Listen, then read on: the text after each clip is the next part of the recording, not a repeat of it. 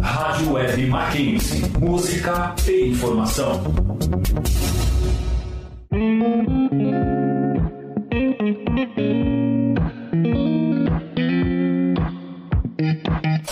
Entre nós.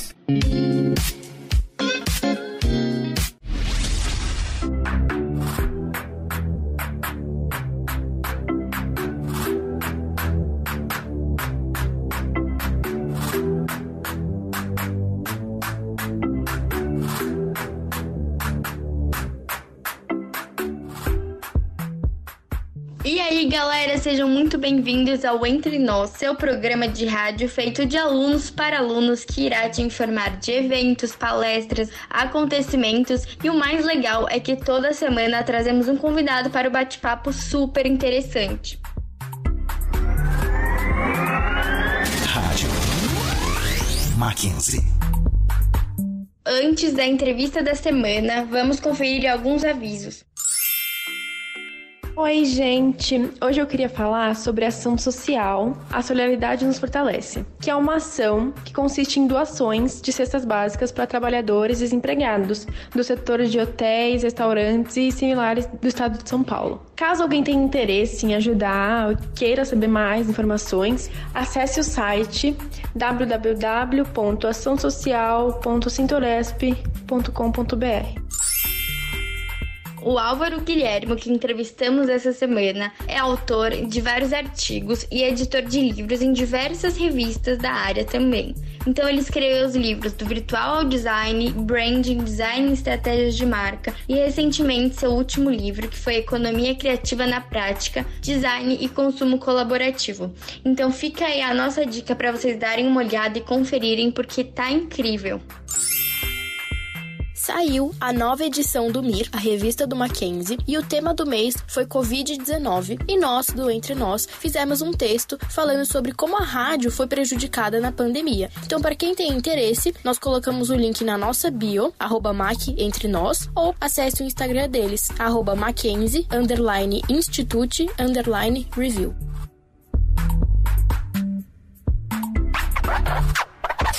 Entre nós.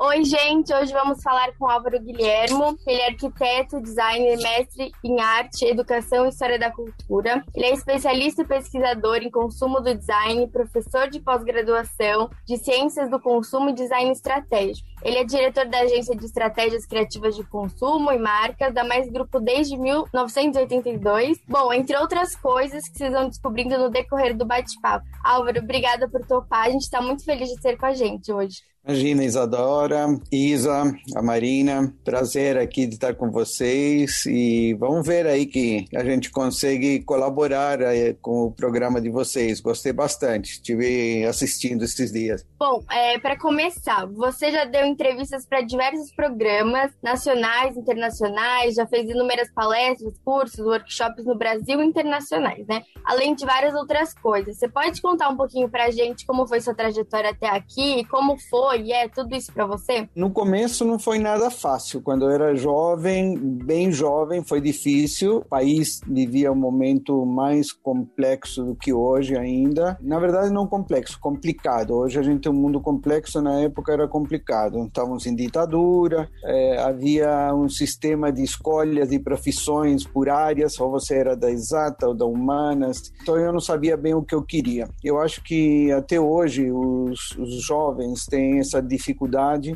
de ter que, com 16 anos, 15, 16 anos, ter que decidir o que você quer ser para o resto da vida. E a gente, naquela geração minha, né, dos anos 70, a gente já percebia que o mundo não ia ser para sempre igual. Isso é muito chato, né?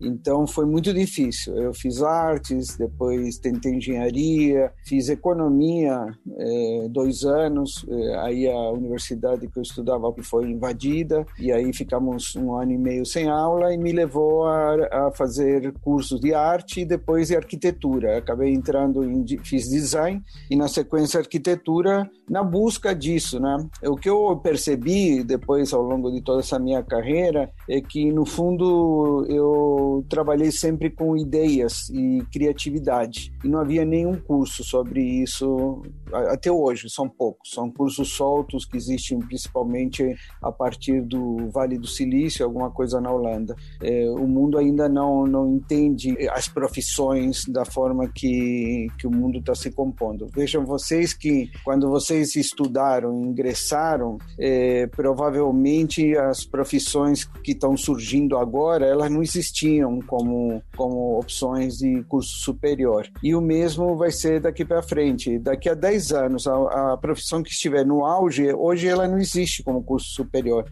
e provavelmente quando ela existir vai estar acabando. Então é, um, é, um, uma reflexão que os profissionais, o mercado e as universidades devem fazer de eh, como, formar profissionais para o futuro. E isso, no, no, meu caso, ficou muito em mim. Eu fui encontrando essa linha. Na verdade, eu fui fazendo o que me dava prazer, eh, que é o que a gente tem que fazer. Tudo que não dinheiro, que me dava prazer. E, consequentemente, eu fui me dando bem dessa forma. Eu era mais feliz, acho que eu produzia melhor e acabei também tendo retorno financeiro consequentemente. E como está sendo a situação de pandemia para você? Como que interferiu no seu trabalho? Você teve que reinventar e trazer coisas novas? Olha, para mim eh, e para minha empresa, ele eh, não foi nada novo. Eu, inclusive, nós tínhamos alertado que algumas coisas iam acontecer. E você sabe, Isa, que tem o seguinte: a, o design ele trabalha com inovação. Design é isso. Se você faz uma,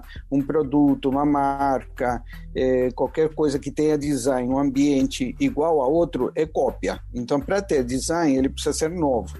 Daí a palavra Sein, que, que é signos, significados. Né? Design é feito de signos, de significados. Então, quando a gente hoje fala muito no mundo contemporâneo de ressignificar a nossa vida, nada mais estamos dizendo que a gente precisa fazer um redesign das nossas vidas. Então, nós trabalhamos constantemente com inovação e coisas diferentes o tempo inteiro. Todo ano, tudo que a gente faz é diferente do que a gente fazia antes, de uma forma inovadora. O que acontece é que uh, o, o, as pessoas, em geral, a sociedade está formatada de, de, culturalmente de um modo que não consegue se adaptar rapidamente a mudanças. Não é todo mundo, né? Dependendo da idade, da, da, da estrutura cultural, da, do background que ele traz, ele consegue até se adaptar melhor mas uh, em geral as pessoas não. Então a gente traz uma novidade demora muito. Depois de quatro, cinco anos que a gente bate naquela tecla, aí a coisa, aí a pessoa entendeu e se acostumou. Então o que a gente está sentindo hoje é que as inovações, as mudanças que a gente faz nem todo mundo está preparado. Inclusive você, claro, nem nem as leis. Então esse é um grande nós temos ideias incríveis de trabalho. Eu tenho uma equipe, inclusive internacional, que trabalha comigo. Eu tenho um problema trabalhista, porque eu não consigo pagar essas pessoas. Eu, fiz um trabalho recentemente com um especialista de fora, que ele está no Brooklyn, Nova York, e para pagar a pessoa foi uma coisa extremamente complexa, entendeu? Não é simples, né? Registrar. Então, o, o, a nossa lei trabalhista é da década de 40, está extremamente atrasada, não prevê tudo que nós estamos convivendo hoje. Então, assim, é, trabalhar, é, produzir é simples, mas o, o é, os sistemas né, jurídicos, de governos, é, tributários, né, é, imposto, tudo isso atrapalha muito o, o, andamento do nosso país. Eu acho que vocês, inclusive, e quem está nos ouvindo, vão sofrer muito com isso, porque você já já tem são uma geração que já tem uma ideia extremamente avançada e, não, e, isso não entra na cabeça de vocês, isso é um absurdo. Na verdade, não entra na cabeça de ninguém. Mas para vocês, isso é um absurdo e, e, e, algum choque vai haver em breve. Eu, eu, a gente imagina que não passa de cinco anos. Só se fala em aposentadoria por enquanto, vocês devem estar acompanhando, que é o único tema que está sendo tratado, mas é muito mais do que isso. É verdade. E você é consultor do Programa Brasileiro de Design e de diversos programas regionais de design, e você criou o Clube Design, certo? Eu acredito que quem não é dessa área não conhece. Você consegue explicar um pouquinho pra gente como funciona? Na verdade, o Programa Brasileiro de Design, eu fui consultor, foi na década de 90, na época do Fernando Henrique. Eu era presidente de uma associação nacional, a vice-presidente era, inclusive, a, a diretora da, do curso do Mackenzie. Nós dois éramos, estamos à frente da, desta associação e fizemos parte desse, porque mudamos o nome, a profissão não chamava design, tinha outros nomes, era desenho industrial, comunicação visual, decoração e a gente unificou tudo isso em design e levamos a ideia para o governo de que as indústrias, foi logo pós o plano Collor, eh, vocês devem ter ouvido falar já, que ele amenizou a, o ingresso das importações eh, através de tributações mais, mais simples, então a indústria nacional começou a, a decair. Eh, essa queda da indústria nacional promoveu aí uma, uma corrida a pensar o que, que a gente poderia fazer. E a solução para isso é design. Né? Margaret Thatcher, por exemplo, quando foi candidata ao governo na Inglaterra, o slogan da campanha dela foi Design or Decline. Então você vê que um, hoje um dos países pioneiros né, do, do mundo já é, sentindo a crise é, 30 anos atrás, ela já estava propondo isso. E isso que a gente fez. Eu trabalhei para várias cidades, várias cidades do país, na busca de, por exemplo, aqui no, no interior, trabalhei na região que era de calçado, a gente não conseguiu salvar. Trabalhei para Goiânia, na região de Goiás, da região de, de moda, de acessórios que trabalham com couros exóticos, também não conseguimos. Em alguns lugares, junto a artesãos, como ocorreu no Ceará, em Alagoas e na Bahia, que eu fiz um trabalho junto a, ao artesanato, para que esse artesão não morra. Um cesto hoje do interior do país, uma cestaria que tem a ver com a nossa cultura, cultura brasileira, aquilo que, que a gente faz desde antes de ser Brasil, apesar da gente chamar de brasilidade, ele ou chega para nós em qualquer loja, em qualquer lugar, mais caro que um cesto de plástico que vai ficar aí para a eternidade complicando o meio ambiente que vem da China. E isso não, essa conta não fecha, isso está tá equivocado. Só de transporte da China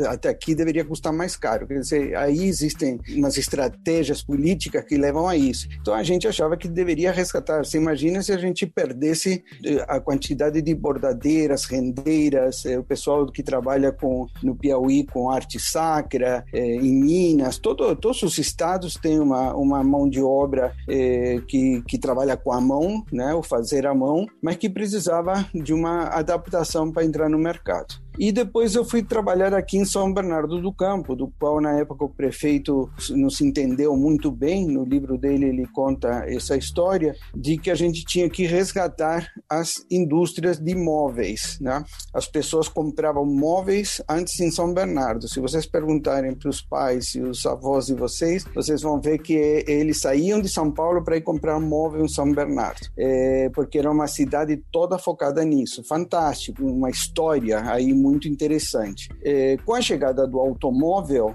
é, os netos e os filhos, alguns filhos e os netos desses é, artesãos que trabalhavam móvel resolvem ir trabalhar na indústria automobilística, encantados com a automação, não sei o quê. E a gente dizia, isso está por escrito, eu tenho livro publicado, eu tenho textos em jornais, no, na década de 90, 96, 98, em 2000 a gente viu que não ia conseguir mais salvar a indústria, a gente dizia assim: é, a indústria do móvel tem a ver com, a, com a, o crescimento cultural da região. O do automóvel não, ela veio. Do jeito que ela veio, um dia ela irá e vai deixar, vai acabar com, com nossa região. E isso ocorreu o ano passado. O ano passado, com a saída da Ford, no final, que já tinha saído todo mundo, a gente vê a quantidade de desempregados, gente que não sabe o que fazer. Dez anos atrás, as indústrias ainda estavam lá, as máquinas para fazer móveis estavam lá. A gente poderia continuar fazendo cadeiras, mesas, poltronas, porque o móvel é feito ainda com a mesma máquina e com a mão de obra que já existia, enquanto que o automóvel não, ele é feito hoje roboticamente. Então é esse trabalho que a gente induziu. O Clube Design é uma consequência disso, que é a economia criativa.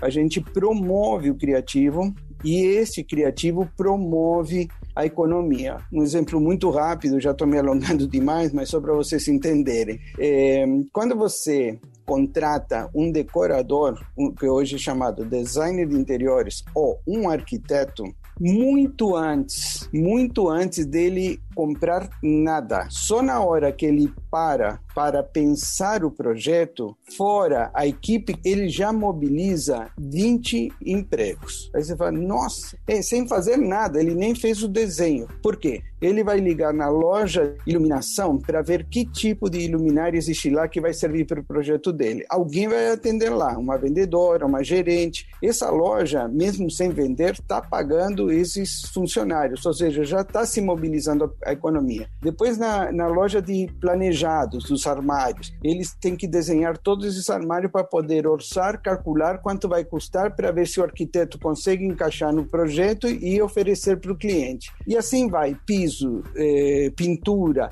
todos os objetos da casa feitos dessa forma. Aí o arquiteto entrega o desenho para esse cliente dele, nesse momento ele já gerou economia Enquanto que uma reforma, por exemplo, de 100 mil reais, ok? 80% desse valor da reforma fica na cidade, porque o pintor, o gesseiro, é o cara que está por aí por perto. Ele mora ali e toma café na esquina, a esquina funcionando, a janela não está quebrada. Isso é uma teoria, chama de da, uh, teoria das janelas quebradas, do Queen. Depois chequem, que é interessante vocês conhecerem. É, porque gera um problema de é, vandalismo na cidade, de insegurança. Então é importante que o pedreiro tenha dinheiro para tomar café na esquina também, entendeu?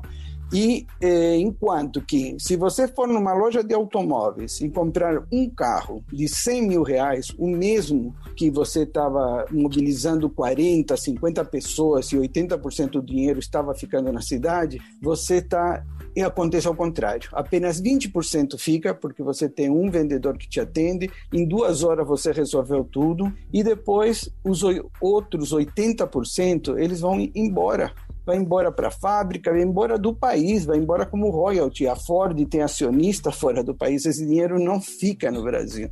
Então as pessoas precisam começar a entender. Muitas cidades do mundo, eh, não vou me alongar mais, como Helsinki, hoje promovem que as famílias reformem as próprias casas, porque isso dá saúde, bem-estar, qualidade de vida, e ao contrário, estão tirando os carros. Até 2030, Helsinki, a capital da Finlândia, não terá mais automóveis andando no centro da cidade. O que, que eu fiz? Eu trouxe esse conceito nos anos inícios anos 2000 e é isso que a gente faz. A gente junta as empresas né que trabalham todas juntas de iluminação com de imobiliário com piso e tal junto com este profissional de arquitetura. E que haja uma coerência. Hoje é pior ainda. A quantidade de pisos de tintas de luminária que existe é tão grande que combinar tudo isso é muito difícil. Conhecer tudo que existe é muito difícil. Então quando a gente promove o grupo como um todo, todos eh, aprendem juntos e a qualidade é inegável. Ela,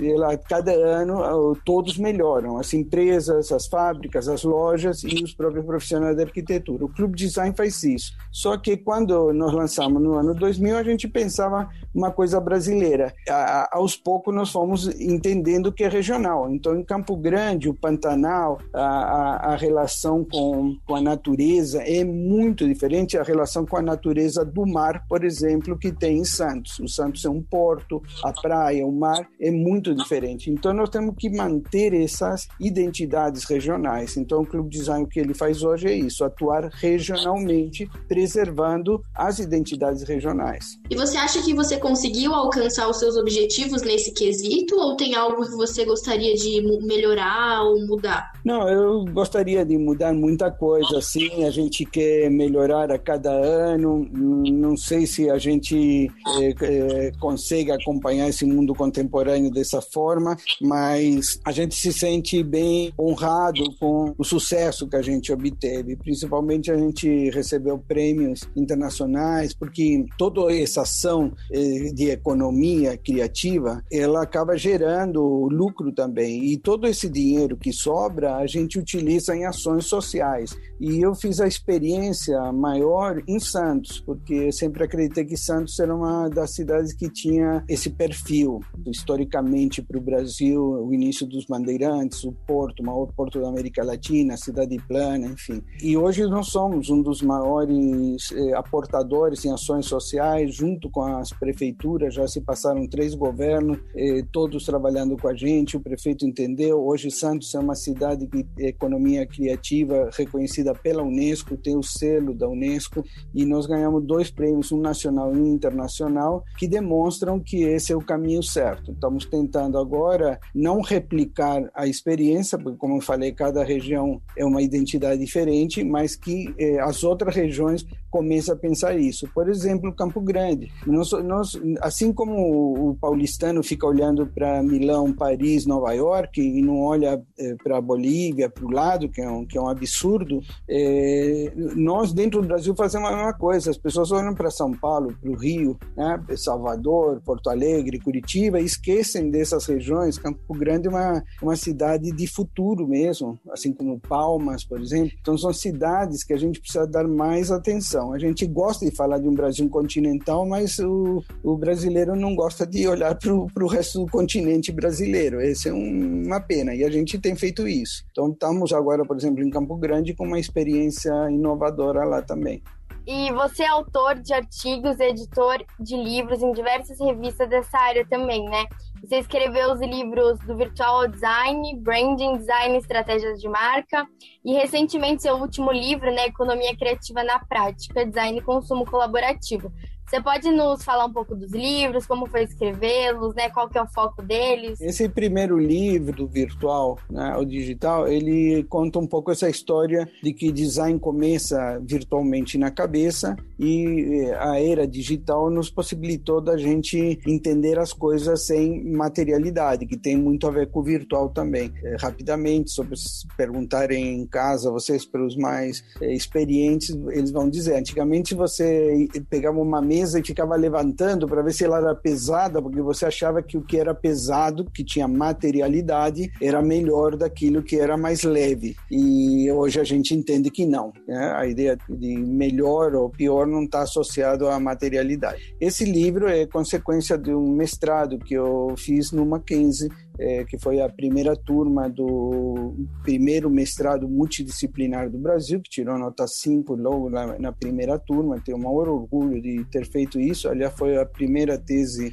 eh, dissertação defendida é, nesse mestrado, que é, é Arte, Educação e História da Cultura, que eu amei. Muitos professores já eram amigos, eu já conhecia, e, mas eu gostei exatamente porque era um mestrado que tinha a, o lado multidisciplinar multidisciplinar, que hoje a gente fala muito, que eu tenho na minha empresa, que a gente trabalha junto com as diferenças, né, com a diversidade, e é daí buscar uma coisa é, que seja comum que seja melhor para todos, né? Esse foi o primeiro. Depois o outro trata sobre marcas, é um livro que eu reeditei é, recentemente na terceira edição, porque teve alguns casos interessantes que, por exemplo, eu, eu explicava lá no passado da força da, da marca Lula, né? Candidato a presidente, ele não ganhava, mas a marca era muito poderosa, ele acabou ganhando, contava vários casos assim, então como que a, a marca adquire força e posicionamentos no mercado,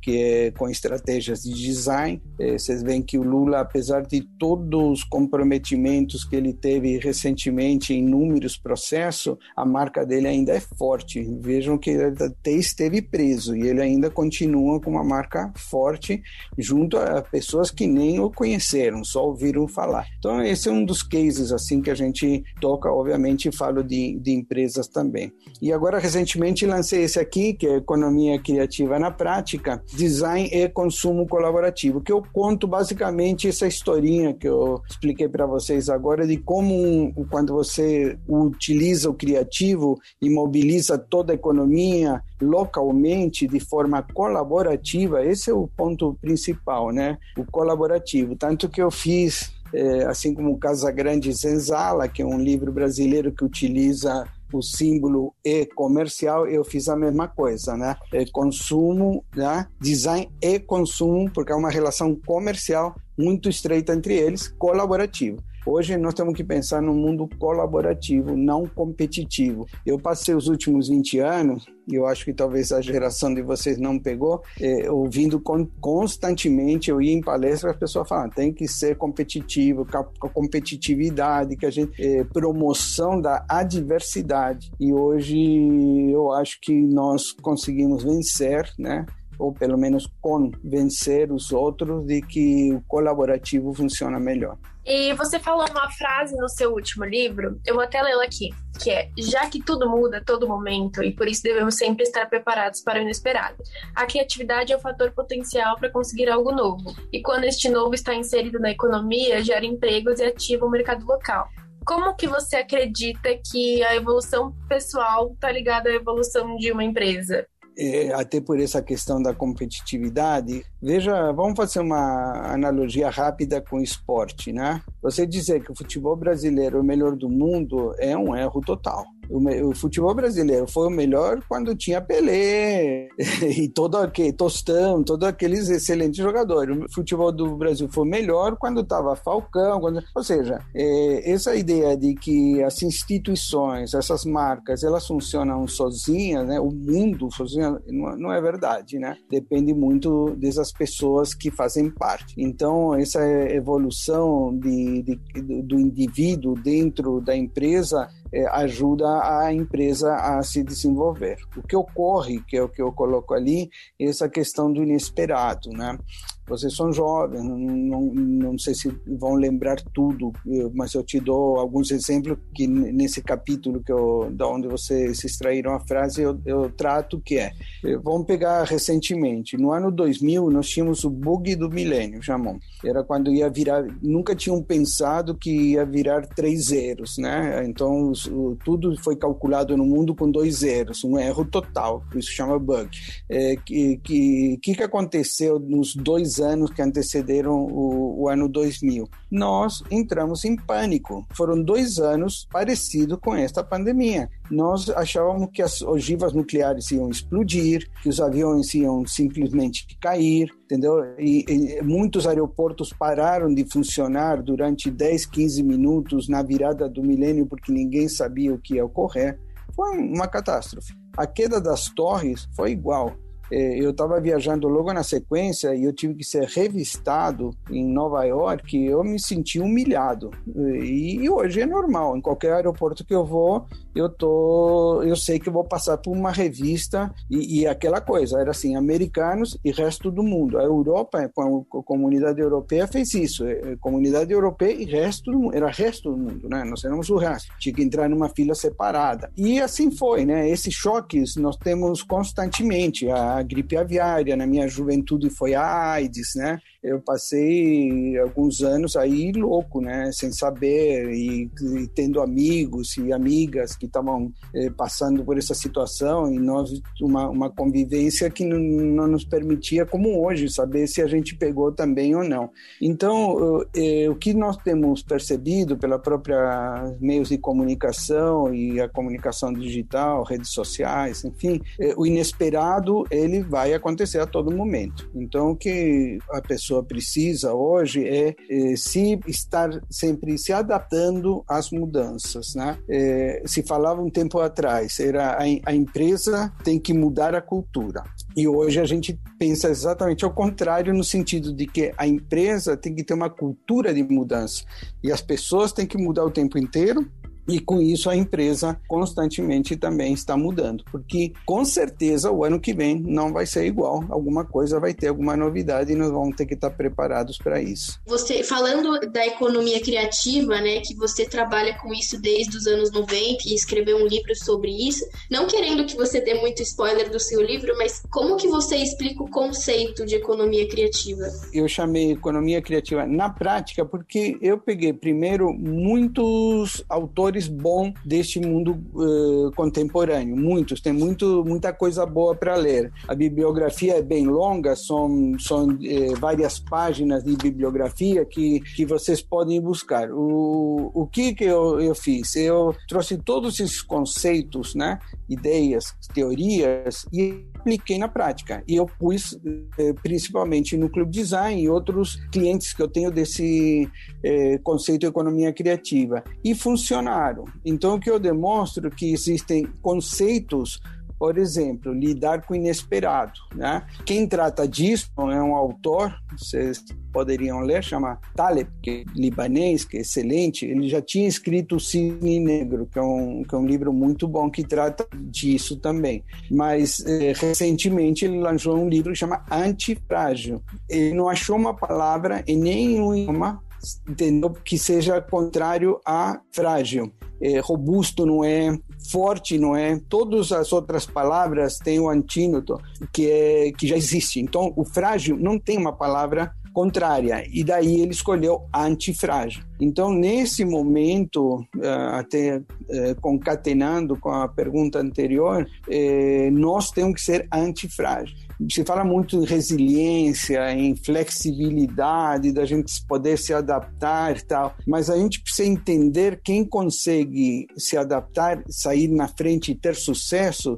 são esses que são antifrágeis, entendeu? Esse é um, um exemplo. Um outro exemplo que eu trabalho muito no livro, a ideia de hipercomplexidade, essa aí de eh, multidisciplinaridade. Então, essa ideia de que o mundo é tão complexo que não adianta achar que um cara é dono da verdade, mesmo o cargo que ele ocupe, seja presidente de uma empresa ou de um país. Não há possibilidade. Ninguém sozinho. Vejam quanta gente reunida hoje em torno da decisão do corona e, e ninguém eh, da vacina em relação ao Covid, ninguém consegue no mundo ter uma, uma definição única.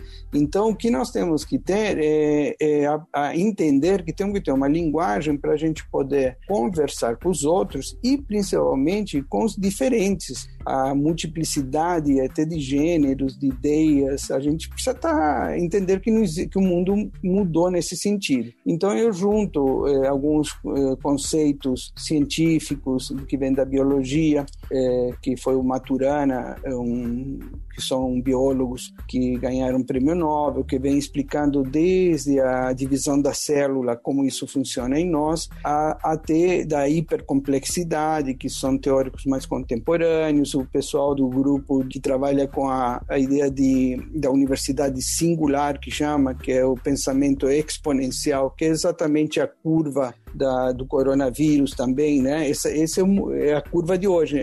Na Revolução Industrial, a curva era ascendente, mas ela tinha é, um crescimento é, múltiplo, diferente do crescimento exponencial. Isso hoje é calculado, a gente consegue, existem é, estudiosos de futuro, como Kurzweil, que, que, que conseguem, através do estudo dessa curva, imaginar como vão ser os meses e os, os anos futuros, né? Então, é basicamente ideias e conceitos assim que eu trago e coloco como ter em prática. Ou seja, se você quer ter um clube de negócio que funcione, não adianta ter só advogados, você precisa ter um pouquinho de todo mundo e que todo mundo tenha um conceito e um ideal comum.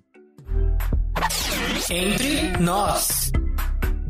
Bom, a criatividade é um ponto muito importante, né? Fundamental para muitas coisas, principalmente nos dias de hoje, para o crescimento profissional das pessoas. O que você sugere para quem quer aprimorar a criatividade, estar sempre por dentro das novidades? A observação é o mais importante para desenvolvimento criativo. Estar atento, observar tudo o tempo inteiro. Sair um pouco do, do universo digital, que é o que mais impede essa observação. Até porque a observação da natureza, aí do dia a dia, ele é, nos consegue nos desenvolver melhor, de uma forma melhor criativa, até porque tem a ver com a luz, a luz do sol, com a, a incidência, é, isso cientificamente falando, tá? Até vocês terem uma, uma ideia, a palavra ideia, né, ela vem de ideiam, que é ver, significa que a gente poder ver observar para poder ter ideias e ser criativo. É, por exemplo, todos nós somos criativos, né? todos, todos é, humano, sapiens, é criativo. O que acontece é que a gente não explora uh, esse modo criativo que nós temos. Costumamos, costumamos repetir fórmulas de outros. Então a gente participa muito de coisa, como fazer, como se faz melhor, aprenda 10 dicas do Insta, não sei o que, tá, tá, tá. Essa coisa toda é repetir modelos e padrões que já existem. E aí não tem nada criativo. Você está usando a criatividade do outro. É, provavelmente a, a avó de vocês, quando sobra comida, ela fazia alguma coisa criativa depois. Quando ela tinha pouca comida, ela também se virava, ela fazia alguma criatividade. Ela ia pegar, só tem batata e cenoura. Pronto, ela ia fazer um purê alaranjado, mas ela ia se virar, ela ia saber o que fazer com aquilo que está lá. Isso é criatividade. O que acontece é que a gente vai lá, compra o purê alaranjado pronto, acreditando que tem cenoura e batata dentro, porque a gente passa a acreditar que isso é verdade, e, e vai se acomodando, vai se acostumando. Uma dica que eu dou para todos vocês, funciona muito bem.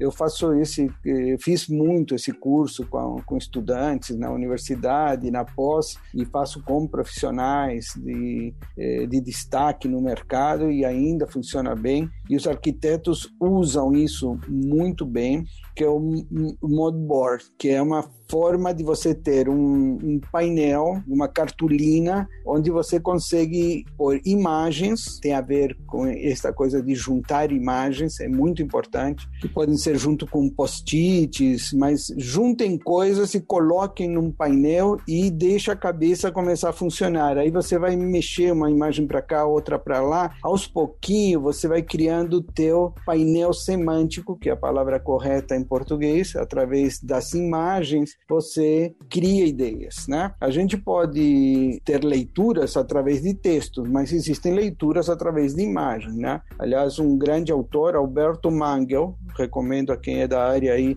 de, da criatividade, das humanas, das letras, jornalismo, RP, comunicação, é, que leiam. Alberto Mangel tem dois livros, A História da Leitura, né? Que é um que vai mostrando como ao longo da vida nossa a gente foi lendo e a, e a cultura vai mudando em função da forma de ler. A Bíblia era diagramada e lida de uma forma que ninguém errava o canto, porque já tinha a, a diagramação para isso, assim como é, o outro livro dele que chama Lendo Imagens, inclusive utiliza um exemplo brasileiro do Aleijadinho. É, as imagens nos contam histórias, então elas também ajudam a, a gente a contar a nossa própria história, hoje muito usado como storytelling, que acaba também sendo um, um equívoco quando a gente usa por completo. Então, por exemplo, vocês três, que vocês podiam fazer? Pega um painel desse, aproveitando que você está na pandemia, não pega lá um painel, pega uma foto tua que você gostou, pega uma foto que você gosta, mas que você não está, que você não sabe por quê, é, recorta uma imagem, põe a cor que você gosta, joga isso num painel começa começa a olhar. Tua cabeça é extremamente inteligente, né? É sapiens sapiens. Você vai começar a fazer analogias que você nunca viu. E provavelmente, em questão de dias, você já está decidindo o país que você vai morar, porque você já sacou ali que existe alguma coisa que não está aqui, que está em outro lugar. E assim funciona muito bem esse painel semântico. Vocês podem guardar num caderno, sair fazendo anotações de vez em quando, colocar junto, ou até pendurar numa porta que só você abre de vez em quando para olhar. É, ter de alguma forma por perto e a cada tanto fazer esse exercício, vocês vão descobrir coisas incríveis, né? É, por que será que você gosta tanto dessa cor? Por que, que será que você gosta tanto de ler tal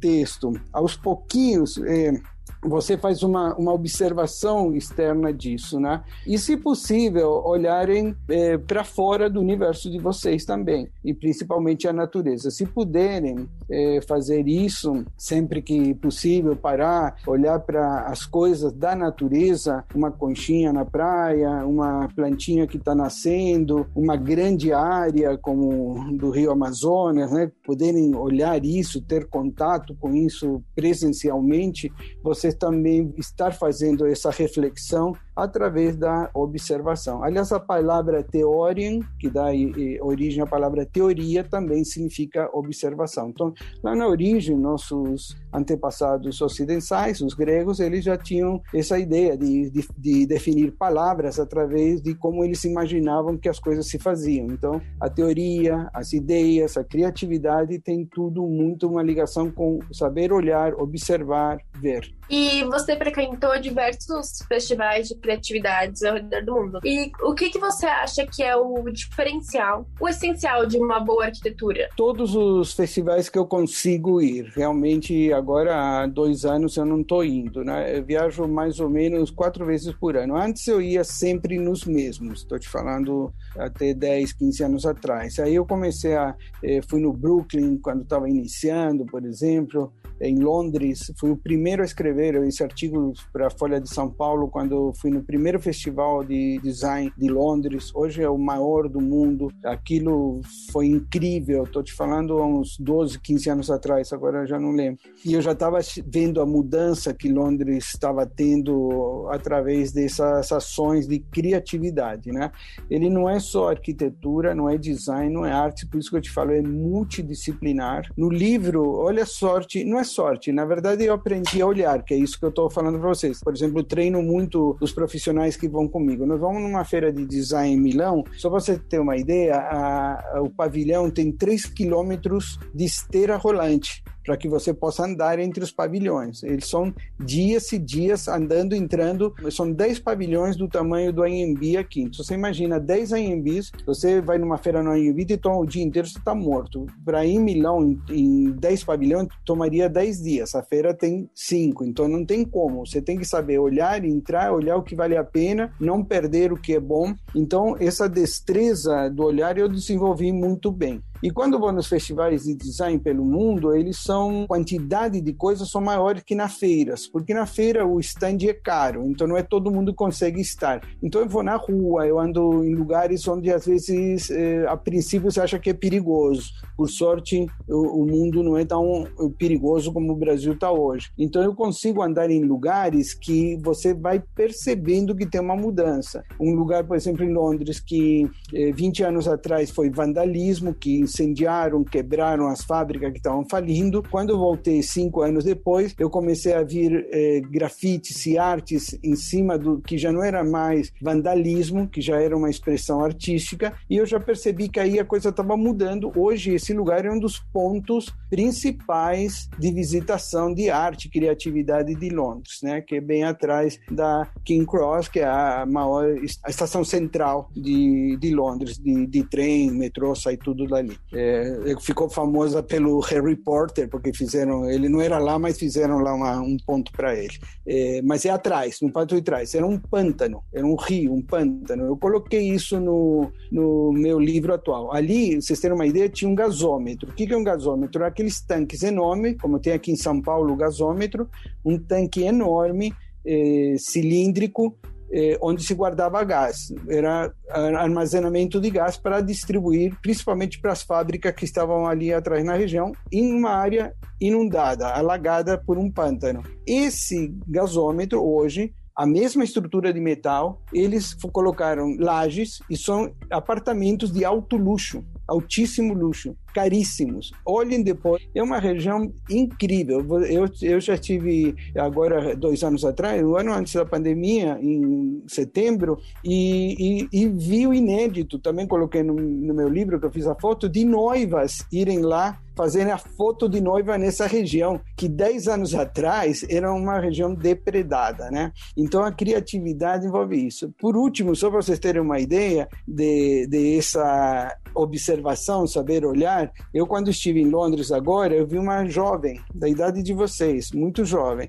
e com um projeto fantástico. Conversei com ela, e, lógico, eu falei, você não tinha, você não tem como saber quem eu sou. Eu falei para ela, uma, uma é, estudiosa incrível do, do design, né? Chama Nasha, com dois S, Nassia. Estúdio, chama Estúdio INI. E ela fez um estudo das estruturas é, dinâmicas é, vertebradas, como se fossem é, é, estruturas animais, onde a pessoa vai pisando, aquilo vai se movimentando. Você fala, para que que serve? Não sei, não importa, mas você percebia ali que isso era totalmente diferente. Aí eu coloquei ela aqui a foto no livro, converso com ela de vez em quando pelo Instagram, porque como ela é jovem, está lá o tempo inteiro.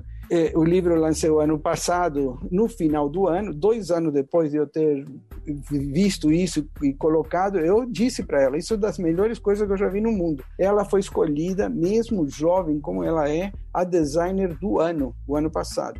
Que, que ela fez? Coisa que todos nós temos que fazer que o jovem não tem medo de fazer. Não tem medo. Ela foi lá, juntou as coisas, começou a testar e mostrou. Deixou as pessoas irem lá, mostrarem, não guardou, não escondeu. Está aplicando isso num monte de outros conceitos. Recomendo irem no Instagram dela. Não tem muito seguidor, mas tem seguidor de qualidade, que é o melhor, né? E ela é de altíssima qualidade. Ou seja, vários estudiosos como eu perceberam nela que havia alguma coisa diferente, entendeu? Então é, é muito comum nestas visitas que eu faço encontrar coisas assim. encontrei uns rapazes que eram um designer eh, holandês que estava namorando com uma moça da Bélgica que era de moda. E aí o que, que ele fez? Ele começou a pegar cadeiras que eram descartadas, que estruturalmente estavam boas, e ela começou a vestir as cadeiras.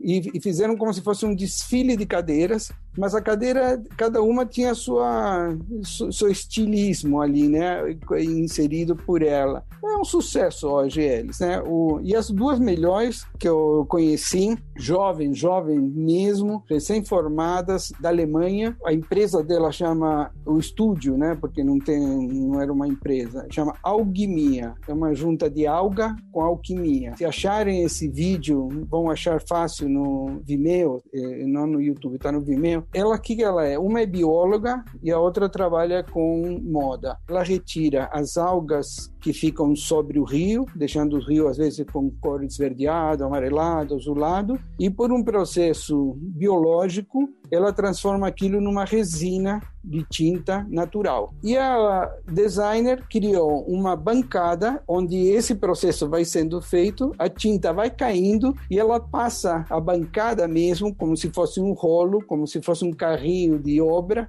por cima de um tecido e ela já vai imprimindo andando pela rua, vai imprimindo tecido incrível, slow, tudo a ver com o mundo contemporâneo, sustentável, entendeu? Feito no tempo certo, retirando as coisas da natureza.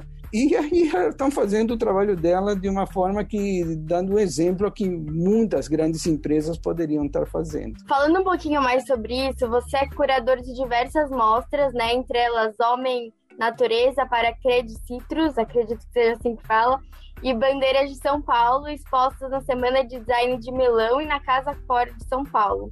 É, conta pra gente um pouquinho sobre isso. Essa foi incrível, eu tenho um orgulho dessa exposição incrível. E, na verdade, a Credit Citrus, é, um banco de cooperativas do interior, eles tinham reparado que alguns anos atrás, quando você dá a virada grande da terra, você tem que fazer isso de tempo em tempo. Você tira, por exemplo, a laranja para plantar soja, que é o que começou a ir para o interior, ou, ou, tirar café para virar é, laranja, e assim sucessivamente. Eles dão uma virada com máquinas maiores do que antigamente, são máquinas muito grandes hoje. E quando deram essa virada, começaram a achar lixo na terra, coisa que a gente tinha a ideia que o lixo era apenas urbano. Hoje a gente tem a ideia do lixo associado ao mar, é um descarte do urbano que vai parar nos rios, mas a, a gente ainda não, não consegue enxergar muito a, a ideia de lixo urbano no campo. E eles, diante desse problema, eles resolveram fazer um alerta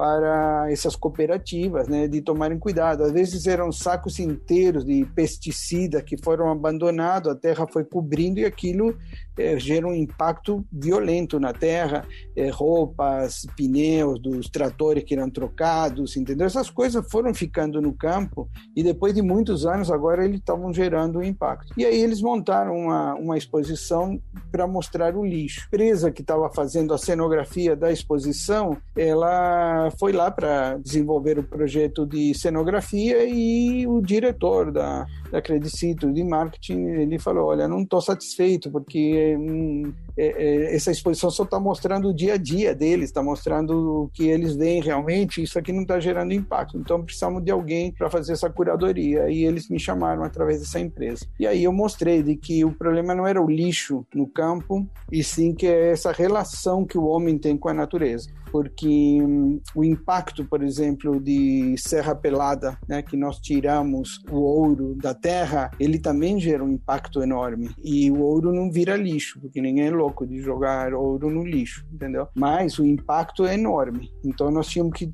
tratar o assunto de uma forma diferente, mostrar que nós tínhamos que mudar a nossa relação com a natureza. Essa exposição rodou todo o interior, veio um prazo muito curto para São Paulo, porque ela não foi pensada para a capital, foi pensada realmente para cidades do interior. Em algumas cidades, como ocorreu em Barreto, em função do, da festa do peão boiadeiro, tiveram que encerrar pela quantidade de gente. Teve mais de 2 milhões de, de visitantes, foi um sucesso enorme. Ela era interativa com cada, cada ambiente tinha, por exemplo, a gente tratava da água e eu mostrava a quantidade de águas que existiam, porque a gente acha que água é tudo igual e não é água pura, é H2O, água potável, água é, do mar, água do rio e assim sucessivamente, dos glaciais, cada água tem um tipo. Mas o principal era o impacto que a gente gera. E ela terminava num lugar que você, ao sair, você tinha que abaixar a cabeça para passar por um monte de globos que eram os, os mundos pendurados, e quando você abaixava a cabeça, você olhava para a Terra, né? você olhava para o mundo. A ideia era enxergar esse problema. E cada um desses 21 globos, muitas professoras foram com alunos dessa escola, pegaram os globos, como está hoje, gente. Se vocês pegarem o mapa mundi, ainda está assim, é, com lugares do mundo que não existem mais, que já foram extintos pelo impacto do homem na natureza, mas que ninguém mudou isso no mapa. Para mim, o mais simpático, lógico, tem o caso de tsunamis, a cidade do Chile que foi destruída também por um tsunami e tal, mas havia um caso que para mim foi o maior impacto, que é o, o, o Mar do Aral, que aí entre a, a, Europa e a, e a Ásia, eh, já na Ásia, né? Um, um mar muito grande, um mar eh, que no mapa parece enorme, né? Uma coisa, uma área muito grande destacada e que ele secou ele não existe mais. Inclusive, se vocês colocarem no Google, vocês vão ver os navios, não deu tempo de alguns navios saírem. Esses navios ficaram encalhados lá, porque o mar quando ele, é, essa curva exponencial, quando ele começou a secar, o mar, ele eh, cada vez foi mais rápido, mais rápido, até que ele automaticamente, em poucos dias, ele secou e os navios ficaram encalhados lá. Isso é muito triste. Imagino as pessoas que vivem aí no entorno, e aí eu penso aqui, né, quantas regiões assim no Brasil fora dos grandes impactos, como é, vimos recentemente em várias cidades, Mariana, por exemplo, né, que, que receberam impactos também de, do meio ambiente. Então, essa questão do meio ambiente, a sustentabilidade, para mim, é o ponto principal que eu estou mais me focando hoje. E você tem diversos prêmios de destaque, como a Bienal Brasileira de Design, Museu da Casa Brasileira, GIFAR, Rede Globo de Cultura, Mário Covas do Governo do Estado de São Paulo e F-Design, além de ter sido júri de vários prêmios de concursos. Você pode contar um pouco dessa experiência pra gente? Sim, olha, o, esse prêmio Mário Covas do Governo do Estado foi por um projeto muito legal que nós fizemos, do qual virou patente nacional e foi dada de presente para outros países. A ideia foi através de um instituto, chama Instituto Brasil Leitor, que queria estimular a leitura de livros. O Brasil era um Brasil de poucos leitores, e aí o governo de São Paulo Na época iniciou com Mário Covas e passou depois para o Alckmin, era incentivar a leitura. E, e, de início eles começaram a pensar como fazer bibliotecas para a gente estimular a pessoa a entrar numa biblioteca. Eu não vou fazer essa pergunta para você para não deixar ninguém em má situação, mas você sabe que pouca gente foi na Biblioteca Mário de Andrade, né? Ali pertinho da Praça da República, que é uma biblioteca linda, é maravilhosa. É só, não precisa nem pegar os livros, só de visitar a biblioteca já está excelente. E nós não temos o costume de ir na biblioteca, e agora menos ainda. Então, que, qual foi a, a ideia? Da gente colocar o livro na mão da pessoa. Aonde que as pessoas tinham mais tempo para ler o livro? Quando andavam de metrô. Porque no metrô você levava aí sempre pelo menos meia hora, uma hora na, nas viagens, né? Meia hora para ir, meia hora para voltar, e aí você conseguiria ler livro todo dia.